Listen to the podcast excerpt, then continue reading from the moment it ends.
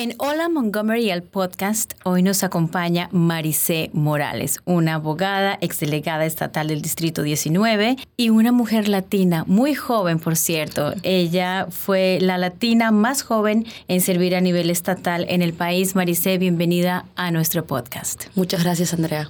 Muchas gracias. Es un gusto tenerte aquí porque vamos a conocer un poco más quién eres tú. Muchos te hemos visto mil veces en los medios de comunicación, en las noticias, en los periódicos, como activista luchando no solamente por los beneficios de los inmigrantes, sino también de las mujeres latinas y de las minorías. Pero ¿quién es Maricé? Cuéntame un poquito sobre tu historia. Claro, este, bueno, yo soy hija de padres peruanos. Eh, nací en Arlington, Virginia. Eh, estuve en las escuelas públicas como alumna estudiando inglés como tu segundo idioma, ¿verdad? Entonces creo que desde muy pequeña me di cuenta de que la trayectoria de los, de los niños dentro de las escuelas públicas, obviamente la trayectoria depende mucho de la adquisición del idioma. Yo creo que desde, como cuando las personas me preguntan por qué escogí el servicio público, por qué escogí políticas públicas, y es porque siempre tuve como, como un deber de, de regresarle a mis, a mis maestros, regresarle a mis escuelas públicas, porque siempre yo me, me, me preguntaba por qué es el deber de las escuelas que yo aprenda inglés. Y como ustedes me escuchan, en la casa siempre hablábamos en español. Mi mamá decía, you know, uh, que si comienzas una frase en español, la terminas en, español, no hay, uh, no hay spanglish en la casa. Y con, ya sea en la iglesia o en el catequismo, fue donde comenzamos a, también a aprender a leer y escribir en español también. Eh, eso es un poco de, de, de mi vida en el hogar, ¿no? Cuéntame un poco de tus padres. Ellos son peruanos, emigran de Perú, llegan aquí a Estados Unidos. ¿Por qué ellos deciden venir a este país? Bueno, mis padres se conocieron acá, se conocieron estudiando inglés. Eh, mi padre es de una provincia que se llama Ancash, de una ciudad que se llama Chimbote, la costa del Perú. Y mi mamá es del norte, se llama, la provincia se llama Lambayeque. Mi mamá, los dos en algún momento fueron indocumentados. Eh, mi papá vivió una vida muy difícil. Tenía, eh, lastimosamente, mi abuelo sufría del alcoholismo. Este, como decimos en el Perú, buscaba un cachuelo para poder, para poder apoyar a la familia, pero mi, mi abuelo era mujeriego, tenía varios compromisos, por decirlo así, así que mis tíos y mi, mi papá fueron criados por tíos y tías y, y, así entre ellos apoyándose, eh, así que mi papá vino a los finales de los 70, comienzos de los 80, eh, recursando de la forma que pudiera, ¿no? ya sea como este, un busboy o trabajando en los restaurantes o trabajando en los hoteles. Eh, por cierto, hasta el día de hoy papá nos hace los mejores desayunos, como él dice, continental breakfast, porque eso es lo que lo primero que, lo que hacía cuando llegó a este, a este país. Y mi madre es, llegó a limpiar casas hasta el día de hoy. Mi mamá trabaja para una familia pudiente en el estado de Maryland y ya son más de 30 años. Y ahora mis hermanas y yo, yo soy la mayor de cuatro hermanas, todas somos mujeres. Yo soy abogada, mi segunda hermana es médico, es médico mi tercera hermana es arquitecta y mi cuarta hermana está ahorita en la universidad estudiando ingeniería y que es ingeniería de sonido. ¿Y cómo crees que tus padres, con esa historia tan increíble de inmigrantes, llegar aquí sin documentos, trabajar como muchos de nuestros padres y nosotros mismos tuviéramos que hacer, ¿no? Desde eh, los trabajos más bajos, ¿Cómo hacen para tener cuatro mujeres tan exitosas, con carreras brillantes? ¿Cuál tú crees que es el secreto? Eh, ¿Qué le eh, pudiste aprender a tus padres de eso? Esa es una muy buena pregunta. Este, mi, mis padres nunca fueron de los, de, los, de los tipos de personas que nos decían, se tienen que sacar 20, como en el Perú, ¿no? Se tienen que sacar primer puesto. Era más que todo, ellos nos transmitían, o sea, el por qué dejar todo, ¿verdad? El por qué dejar a sus hermanos, por qué dejar a sus padres, por qué dejar a su tierra, dejar a sus sueños atrás. Este, no una forma para culpabilizarnos, sino siempre ah, abiertos, creo que dentro de su peruanidad, dentro de su misma hispanidad, de, ser orgullosos de donde ellos vienen, que es algo que es muy importante. Eh, yo, sé, que a veces hay estigma, especialmente ahora en, estos, en esta época que se siente que la administración está atacando a nuestras familias, a nuestra comunidad, pero aún así tenemos que igual transmitir a nuestros niños, a los jóvenes, de que somos orgullosos de donde, de donde provenimos, porque con esa identidad, con ese orgullo, es que te va, o sea, te va a empujar para poder salir adelante cuando te sientas que, que, que, no das más o que como te sientes menos que ellos. Yo me, yo me he sentido así muchas veces, ya sea estudiando, estudiando Derecho o you know, cuando, luego cuando me lancé a la política. Eh, yo no contaba con eh, una, la, la, infraestructura, por decirlo así, política. ¿no? Nadie en mi familia ha sido político, nadie en mi familia ha sido abogado. entonces, este, pero tenemos esa, esas ganas, esa voluntad de querer salir adelante que cuando, hasta, cuando, hasta donde no hay, encuentras. ¿Y no te dio miedo, Maricela, lanzarte a la política en el 2014 fuiste elegida como delegada estatal del Distrito 19, ¿no te dio miedo? ¿Qué sentiste? Porque es como irse a los Big Sharks, ¿no? Eh, ¿Qué sentiste cuando la más joven, llega esta chiquitita latina a querer lanzarse? ¿Qué sentiste en ese momento? Yo pienso que es más que todo la, es la ingenuidad, el, el, no saber lo que te espera, ¿no? Porque eh, comencé cuando tenía 25 años, todavía estaba en mi último año de derecho y bueno, lo que tenía, tenía deuda estudiantil, no tenía trabajo, no tenía nada garantizado, pero sí tenía a, mi mentor, tenía el senador de mi distrito, que me dijo, Maricel, necesitamos a una hispana en, en esta comunidad, porque este, hay una comunidad enorme en Montgomery County, una comunidad muy exitosa y, y, familias trabajadoras, ¿no? Este, que se merecen esa representación. Yo tengo el área de Aspen Hill, el área un poco de Wheaton, el área de, de, Glenmont, eh, Rockville, este, North Potomac, todas estas áreas, hay muchísimos hispanos. Y esa, esa voz tiene que ser escuchada.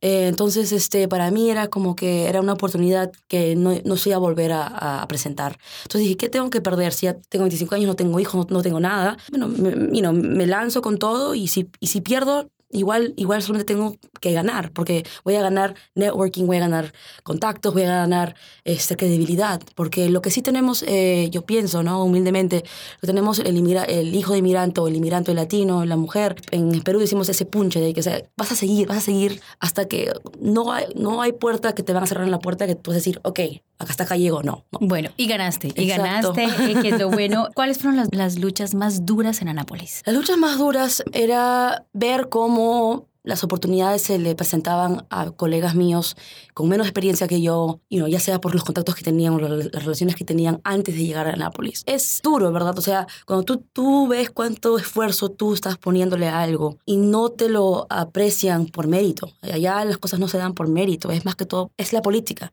es transaccional. Algo que, que bueno, no sé si serán los hispanos solamente, pero algo que, que, yo sí tuve era de que yo no veía las relaciones de una forma, ok, yo te doy eso para que tú me, tú me la des.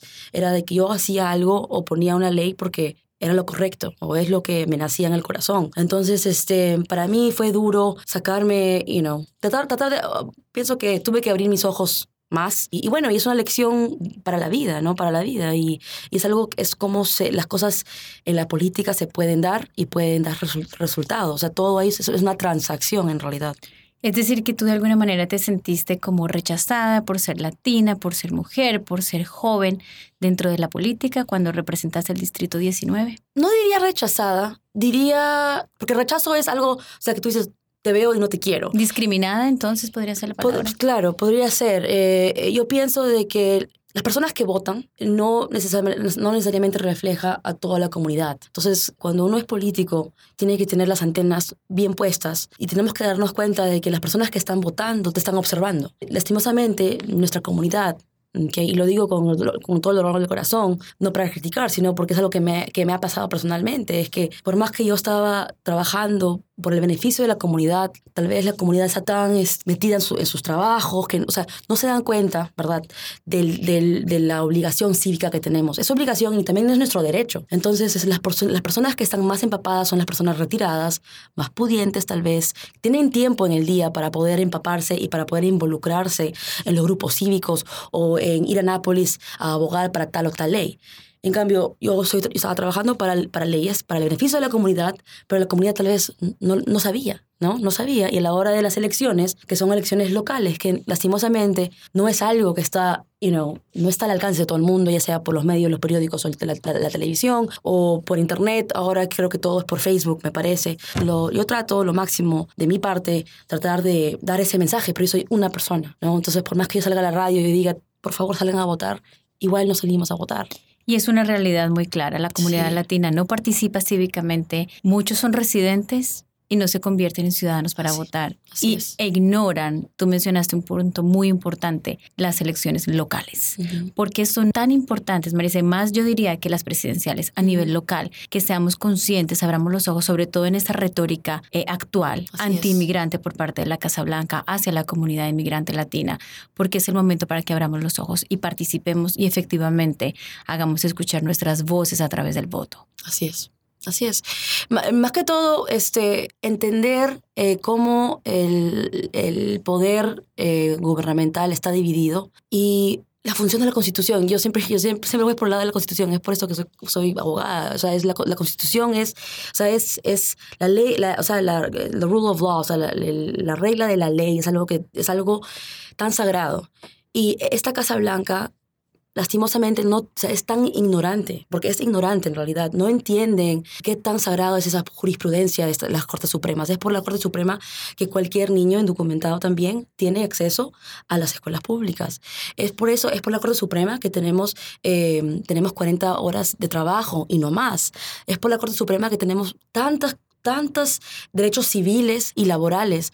Y a la hora de que a nivel federal ya estamos viendo ¿verdad? Porque hay un poder ahí bien fuerte, o sea, en la administración, o sea, Trump ha sido, hay que darle ese, ese crédito, eh, tal vez no entiende la ley, no entiende la constitución, pero sabe quién poner en qué lugares para poder influenciar ese cambio. Entonces ya tenemos, you know, más, tenemos más jueces en la minoría, más jueces conservadores en la Corte Suprema. Cuando comienzan a atacar a nuestros derechos, y eso comienza desde, desde abajo y llega a la Corte Suprema, estamos, verdad, viviendo una, una época, una etapa muy vulnerable a lo que se tiene que ver con nuestros derechos civiles. Y como tú dices, este, Andrea, si no nos ponemos, si no nos ponemos, eh, no nos organizamos ahora, eh, por lo menos a nivel local, por lo menos a, a nivel local, tenemos a líderes que tienen no sé si las agallas o, o la valentía. En realidad no debería ni siquiera ser valentía, es hacer lo correcto, ¿no? Porque yo hasta yo misma, yo, me, yo no me siento segura. O sea, yo soy latina igual, puedo ser ciudadana, puedo ser expolítica, pero hacia, hacia el racista, el, el antiinmigrante, todos somos iguales, todos somos iguales. Yo ando con mi pasaporte americano, yo ando con mi, con mi, con mi licencia de abogada, porque y como frecuento a eventos donde hay muchísimos latinos, este, de verdad, yo, yo tengo miedo, yo tengo miedo que, las, que llegue, que lleguen acá a atacar nuestra comunidad y que yo no pueda hacer nada para ayudar.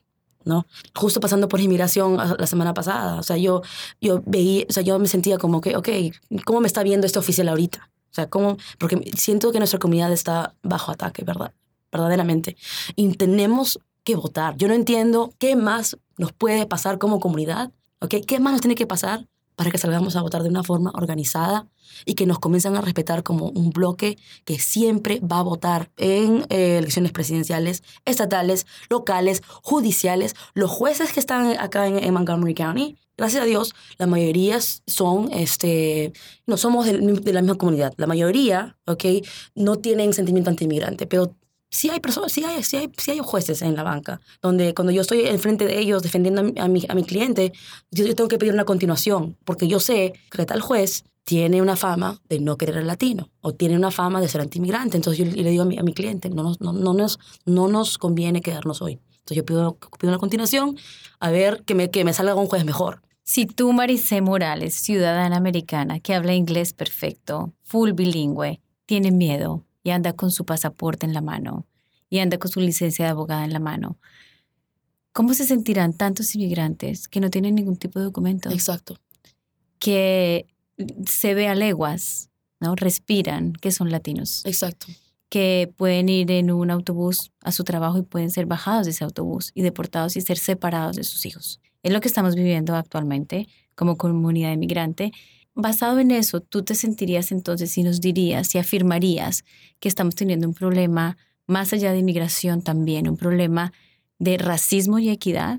Definitivamente. Y esta administración le ha dado la libertad a las personas que tenían esos sentimientos racistas de sacarlo de una forma ya o sea, exteriormente. O sea, ¿cómo es posible que una persona sea hostigada en su trabajo, ya sea trabajando en, digamos, un supermercado, y que sea hostigada porque está hablando en su idioma. O sea, e, eso, eso yo jamás hubiera pensado que en mi vida, en mi vida, uh, experienciar eso. O sea, no, no puedo creerlo en realidad.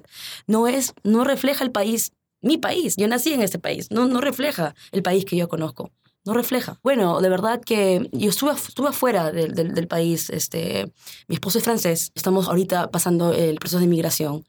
estamos, yo estoy, haciendo los papeles para, para, que, para poder traerlo. Este, así que estuve 15 días fuera. Y no había ningún día que yo me pudiera levantar sin pensar en los niños que están ahorita separados de sus familias, bebitos de 3, 4, 5 años. Yo, yo, no, yo, no, yo no, no puedo creer eso, que este gobierno, de verdad, perdón, no, pensaba que me iba a emocionar tanto, pero siento que como, como líder tengo una responsabilidad de, de dar ese mensaje que cuando reflejemos a esta etapa de esta historia que estamos viviendo en este país, nos vamos a preguntar qué hice yo para poder apoyar a tanta gente vulnerable. ¿Y qué crees que está en tus manos hacer? cada uno de nosotros ante esta situación cuando vemos los niños prácticamente en las cárceles en la frontera? Mira, si yo tuviera el dinero, yo me iría ahorita, ahorita mismo para poder este, defender o tratar de que tengan, aunque sea representación en el primer, es, la primera instancia que tienen con el juez de inmigración, porque estos niños están pasando por algún proceso, aunque Trump también pasó esa, esa orden ejecutiva que ahora ni siquiera le están dando ese, ese, ese debido proceso a, no sé si los niños, pero a, las familias. Pero lo que yo estoy, yo lo que sí tengo en mi, alcance es este, ayudar a la gente que está acá en la comunidad. Entonces, eh, yo soy abogada, soy abogada de defensa criminal. Entonces, de la forma que yo pueda, ya sea, a veces ni siquiera, bueno, mi consulta es gratis. Entonces, a mí me llaman y, y si yo les, yo les puedo dar una, una orientación sin cobrarles nada, digo, si usted es documentado, y no haga ABC de cosas, y no cada caso es distinto. Pero de la forma que yo pueda poder dar información y abrir la mente a las personas, porque hay muchas personas que también eh, por el miedo cometen errores que podrían evitarse. Por ejemplo, manejar sin licencia. ¿ok? Una persona que es indocumentada, maneja sin licencia, esa es una falta que lleva como penalidad ir preso. Entonces las personas porque tienen miedo faltan a corte. Entonces faltan a corte y ya tienen un, un, un, warrant, ya tienen una, una, orden de arresto, que ya es algo que el, que el policía local ni bien, ni bien identifique su placa, lo, lo, lo, lo, lleva detenido, ¿ok? Y dependiendo del condado donde tú vives, acá, y acá incluso en Montgomery County, perdón, en Maryland, este, podría ser vulnerable a deportación. Hay tres condados que ahora están trabajando con ICE, ni bien, ni bien entras a las cárceles. No están en las calles, están, o sea, no es la policía local que está en la calle, sino es la policía que está dentro de las cárceles. Eh, alguien que, que si, si, lo agarran por DUI o lo agarran por manejar, con, algo tan simple, porque nuestra gente no es criminal, nuestra gente es trabajadora, nuestra gente es este, luchadora. Entonces, ok, van a manejar sin licencia, porque es una necesidad. Yo les digo, en Maryland aún tienen la posibilidad de sacar una licencia aún siendo indocumentados. Entonces, algo que podría ser legalmente tan este, sencillo, le podría impactar a una familia. Incluso a mí me ha pasado clientes en, eh, que llegué en, Prince George's County, llegué a Upper Marlboro y ganamos el caso. Eh, la jueza encontró a mi, a, mi, a mi cliente no culpable y, ok, chao, gracias, muchas gracias, perfecto, chao, abrazo, ta, ta, ta. Y yo me fui a hacer unos trámites. Cuando salgo de la corte, tres llamadas perdidas de la pareja de mi cliente que ahí se había estado esperándolo a mi cliente. O sea, están, está pasando, está ocurriendo en nuestras comunidades. Aquí em, la clave es informarse, informarse y asesorarse muy bien. Vamos a hacer una breve pausa, un minuto. Estamos hablando con Mariceo Morales, la abogada, la primera latina en representar al Distrito 19. Vamos a ir a un breve corte y ya regresamos con más de esto que es Hola Montgomery, el podcast.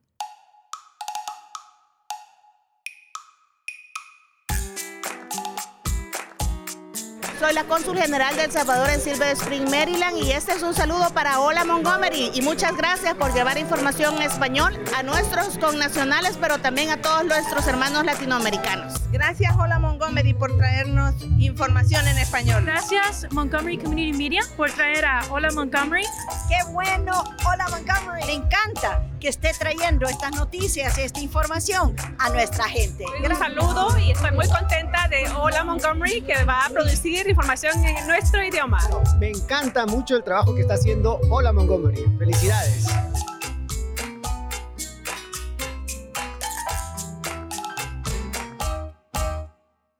Seguimos conversando con Marice Morales, la abogada exdelegada estatal del Distrito 19, quien fue elegida en 2014, la latina más joven en servir a nivel estatal en todo el país. Marice, es un placer tenerte aquí en Hola Montgomery, el podcast, eh, conocer tu historia, conocer tus sentimientos. Yo sé que emociona mucho esta situación por la que están pasando nuestras familias inmigrantes latinas.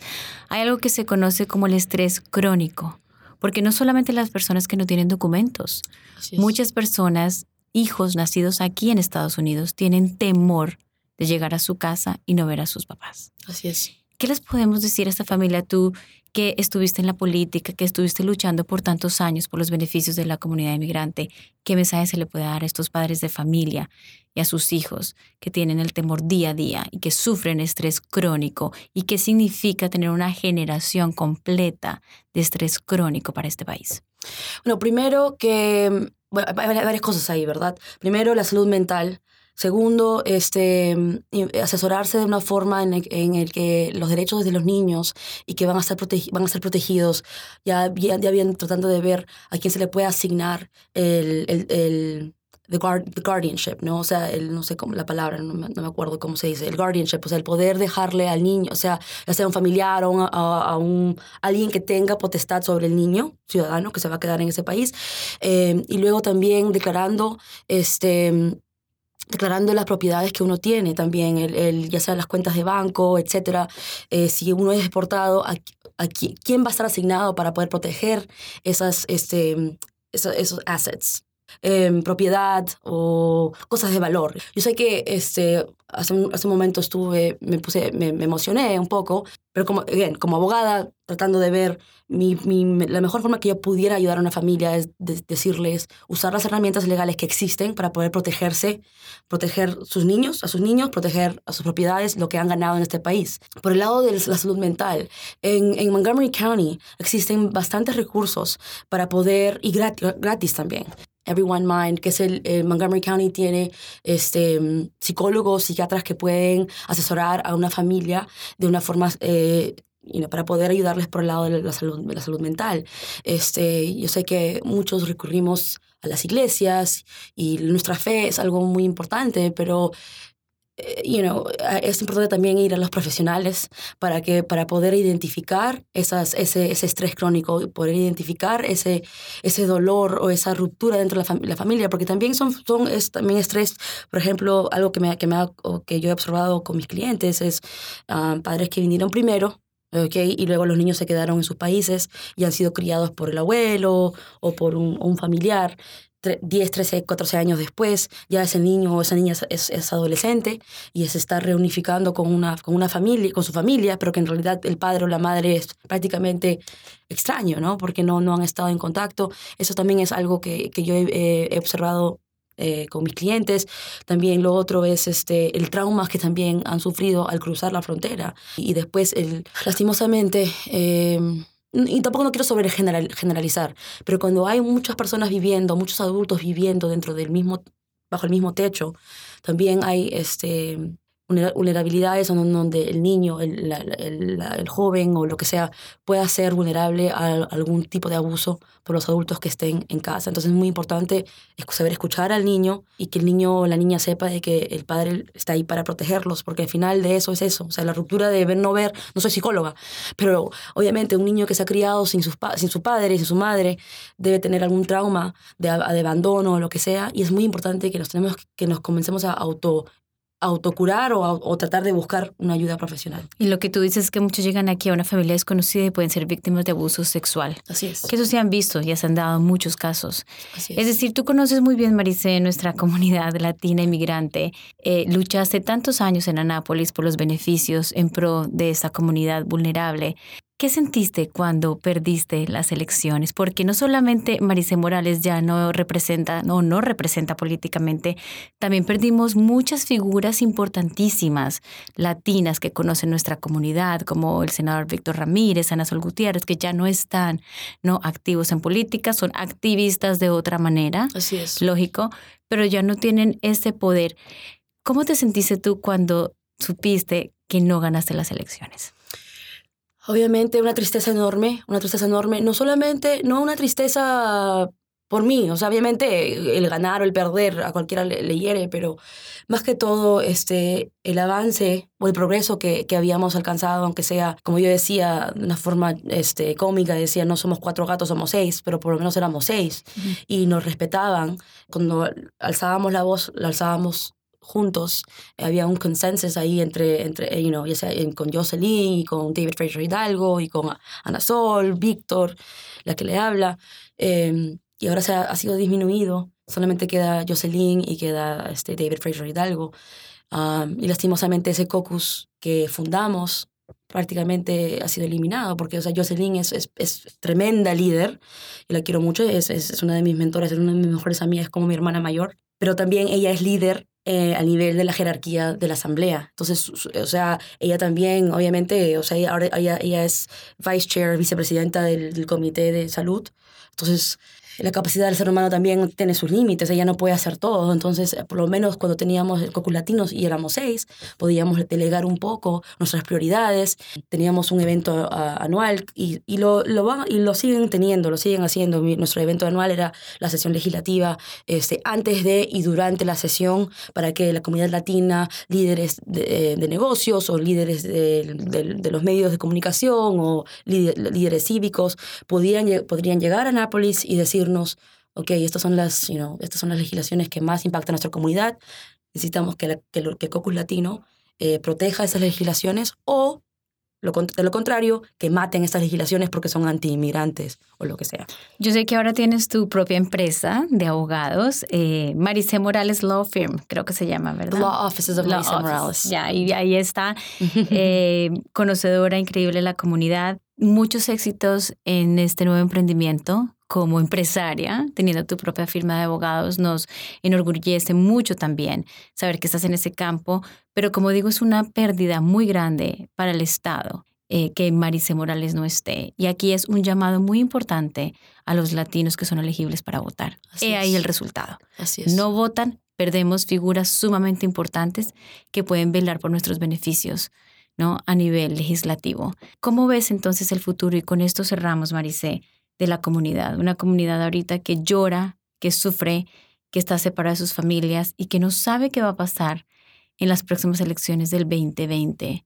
Hay mucho nerviosismo, hay mucho miedo. ¿Cómo ves tú el futuro y cuál es tu mensaje?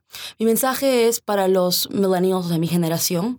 Um, ojo, la, minoría más grande dentro de los millennials somos los latinos. Las personas no se han dado cuenta de eso. Mi generación, el, la minoría más grande somos los latinos. Entonces, la responsabilidad es nuestra, de los chicos, en, you bueno, desde que tienen 18 años pueden, pueden, pueden este, votar, pero en realidad los que somos millennials somos entre los 24 hasta los 35 años ahorita. Si todos saldríamos a votar en el 2020, esta pesadilla se acaba. Esa pesadilla de que todos los días nos levantamos eh, viéndolo en el Facebook leyéndolo en los periódicos, que otro, otro inmigrante you know, eh, murió bajo, eh, bajo, bajo, bajo detención, bajo, eh, dentro de, la, de, las manos de, inmigración, esa pesadilla va a terminar. Entonces, este, si de verdad estamos tan heridos y queremos proteger, proteger al, al, prójimo, protegernos a nosotros mismos, que, o sea, no hay nada más, no hay nada peor que nos puede pasar como comunidad, que no nos, que no nos impulse a salir a votar. O sea, es, es es, es, tan simple como eso, es tan simple como eso. Y, en, lo que, en, lo que es, en lo que se refiere a, a mi futuro, o sea, el futuro de Marisa Morales, eh, yo, yo no, yo, yo de ninguna forma he dicho que ese es el fin. O sea, yo definitivamente donde yo pueda llevar mi, mi labor, mi servicio, you know, mi profesión, este, ahí voy a estar porque es algo que, que o sea, es algo que está dentro de mí. O sea, yo Te vas a volver a lanzar a la política. Definitivamente, eh, pero todavía estoy, estoy explorando a cuál posición y, y, y cuándo, porque también este, soy, estoy reciente, recientemente casada, recientemente casada, eh, quiero ser madre también, estoy esperando que le hagan los papeles a mi, a mi esposo este, y estoy lanzando mi negocio. Entonces, este, obviamente, eh, por el lado del, del, del, del, estudio de abogados, eh, estoy acá para servir a la comunidad, estoy en Downtown Rockville, pueden encontrarme en las redes, este, pueden encontrarme en, en Facebook como Maricé Morales, el, el número de mi, oficina es 301-920-7842, 301-920-7842. 42. Este, y estoy acá para servir a la comunidad como siempre. Muchísimas gracias, Maricé Morales, latina joven que nos representa, que por muchos años luchó por nuestros beneficios y como la escuchamos hoy lo sigue haciendo. Mil gracias por haber estado con nosotros en Hola Montgomery, el podcast, y espero que no sea la última vez. Gracias a ustedes. Estuvo con ustedes Andrea Zarralde y hasta la próxima.